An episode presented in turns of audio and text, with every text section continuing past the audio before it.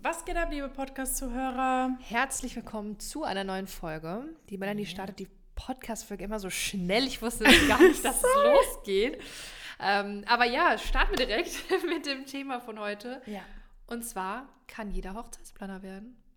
Vielleicht hat sich der eine oder andere auch schon die Frage gestellt, Mhm. ähm, ob es denn wirklich jeder kann, weil ich gebe zu, wir, wir, wir vermitteln vielleicht den Eindruck von wegen, ne, es ist jetzt keine Raketenwissenschaft und Mhm. Hauptsache Ausbildung machen, dann kann es jeder machen. Kannst du ein Gewerbe anmelden? Genau, es ist ja auch kein geschützter Beruf, wie Ja. ihr auch schon in unserem Podcast gelernt habt. Aber, Aber- unsere Antwort Unsere Antwort darauf ist nein.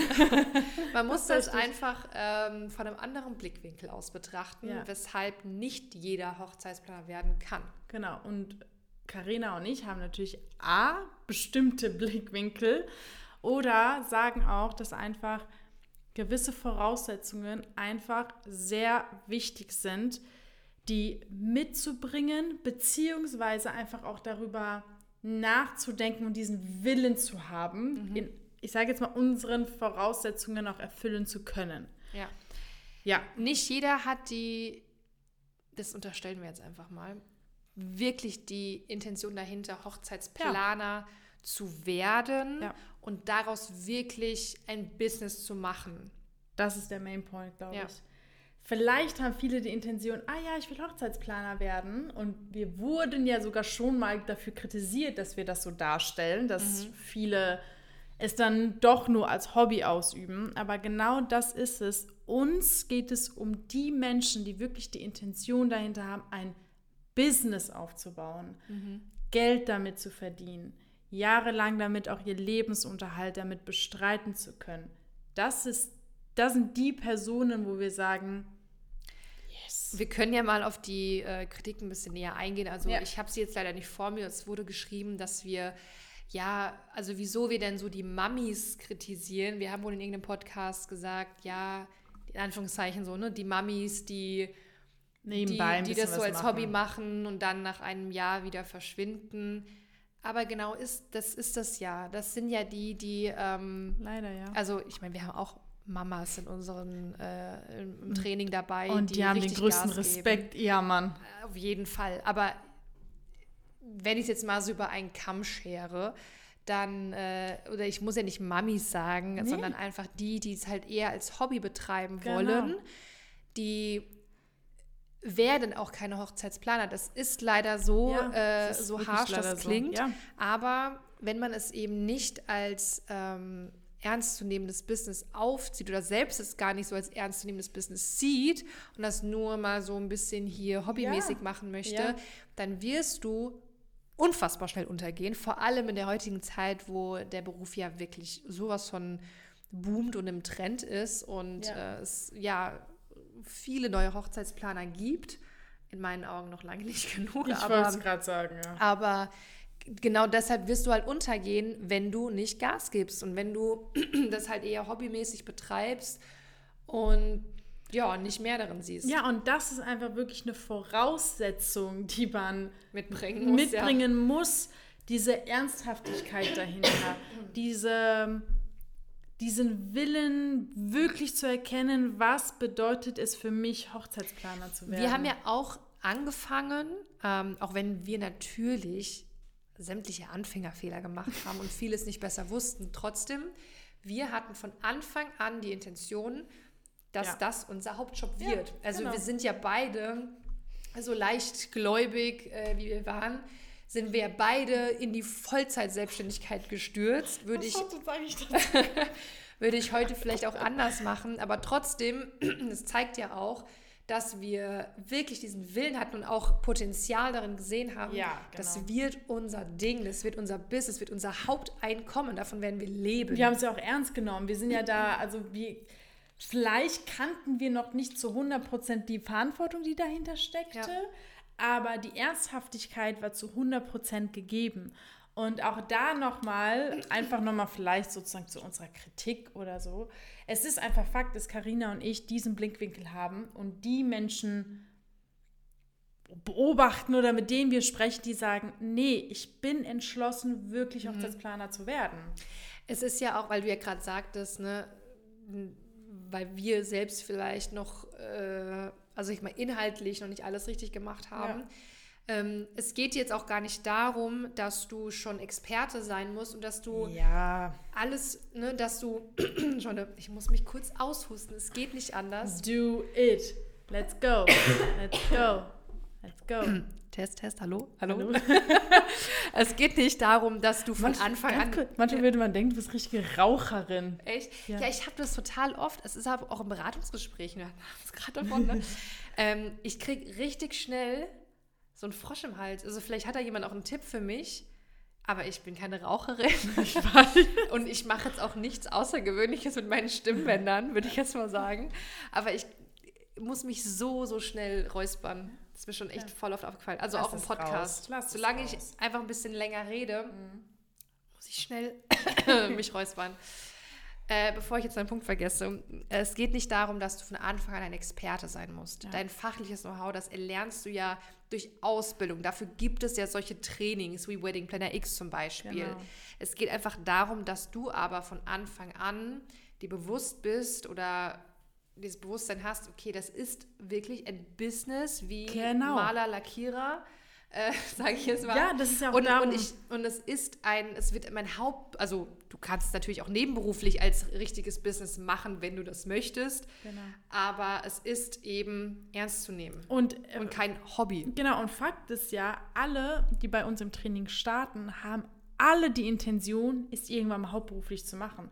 Unser Training ist ja darauf ausgelegt, es nebenberuflich zu starten, aber mit der Intention dahinter, ich möchte meinen Hauptjob daraus machen. Ja. Und deswegen sagen alle, ich investiere da rein, um dann mal das halt und wirklich nachgehen zu können. Wir merken ja auch, ähm, und das ist auch kein Vorwurf, wir merken aber an äh, den Anfragen, also an, an Teil, an Teil der Anfragen, ähm, dass viele halt, es sind viele noch sehr, sehr, sehr, sehr jung, die teilweise noch in der Schule sind, ja. sagen, oh, das ist mein Traumjob und so. Ähm, dann merken wir, das ist halt einfach noch nicht Bereit. reif genug, sage ich genug, mal, dafür. Genau. Obwohl ich ja auch sagen muss, dass viele sogar ähm, auch dafür dankbar sind, das zu hören, mhm. weil sie dann erst recht merken, oh, Vertrieb? Marketing? Ach so? Du? Ah, du? Ah, das muss ich, ich, also ich muss mich damit alles komplett selbst auseinander, mhm. ich muss meine Website machen und dann ist das nicht dieses, die Leidenschaft, nur Deko-Konzepte machen und mit Brautkleidern irgendwie zusammen zu tun. Und wenn ihr sowas von uns hört und die Leute, die das kritisieren, es ist aber einfach Fakt, dass es so ist, dass die Leute, die die sich nur damit beschäftigen und denen das gar nicht bewusst ist, dann wirklich leider nach einem Jahr einfach nicht mehr da sind. Ja. Ähm, und also, und auch wenn vielleicht du gerade zuhörst, dich vielleicht sogar ein bisschen getriggert fühlst, das zu hören, weil du denkst, ups, aber wirklich Bock hast und das Business ernst nimmst, dann merkst du, okay, ich sollte mir Unterstützung holen, wenn ich wirklich mein Business daraus machen möchte. Mhm und halt nicht es nur bei einem Hobby belassen möchte. Ich finde, es gibt noch eine weitere Voraussetzung, um Hochzeitsplaner werden zu können. Ähm, weil es kann ja sein, dass du es als richtiges Business ansiehst und sagst, ja, alles gut, jetzt bin ich Karina so, ne? Ich weiß, das ist wirklich ein Job und ich ja. will es machen. Aber du nicht diese Grundleidenschaft für das Thema mitbringst. Es geht jetzt nicht darum, dass du ähm, hier als Hobby das Dekorieren haben musst oder ja. du musst es auch nicht sagen, boah, ich bin so mega kreativ und alles. Ja. Äh, also ich würde auch von mir behaupten, dass ich nicht die kreativste bin. Aber ich habe eine ähm, Leidenschaft fürs Organisieren, für die Struktur, fürs Planen, für Events, für Hochzeiten allgemein. Mhm.